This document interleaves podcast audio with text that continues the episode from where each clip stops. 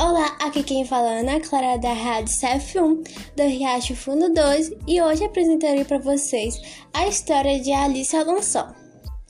Era uma vez uma garota cega que se tornou uma grande bailarina. O nome dela era Alicia. Alicia nasceu com a visão normal e já era uma bailarina maravilhosa com uma carreira promissora. Quando adoeceu, sua visão foi piorando cada vez mais. Ela foi obrigada a ficar de cama por meses, sem poder se mexer, mas Alicia tinha que dançar, então dançou do início do jeito que podia. Dancei na minha mente, cega, imóvel, deitada, aprendi a dançar Gisele. Um dia, a bailarina principal do balé da cidade de Nova York se machucou. Eles chamaram Alicia para substituí-la. Ela já estava parcialmente cega. Mas como poderia recusar? O baile era Gisele.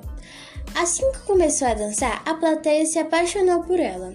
Alicia dançou com graça e confiança, mesmo quase sem enxergar.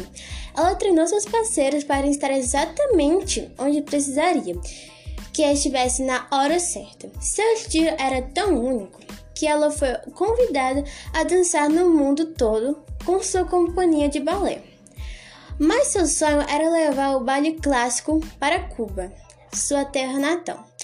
Ao retornar das suas viagens, Alicia, Alicia começou a ensinar balé clássico para dançarinas cubanas. Fundou a companhia de balé Alice Alonso, que mais tarde se tornou o Balé Nacional de Cuba.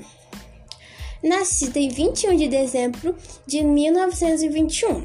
E essa foi mais uma história de Histórias de Niná para Garotas Rebeldes. Até o próximo episódio.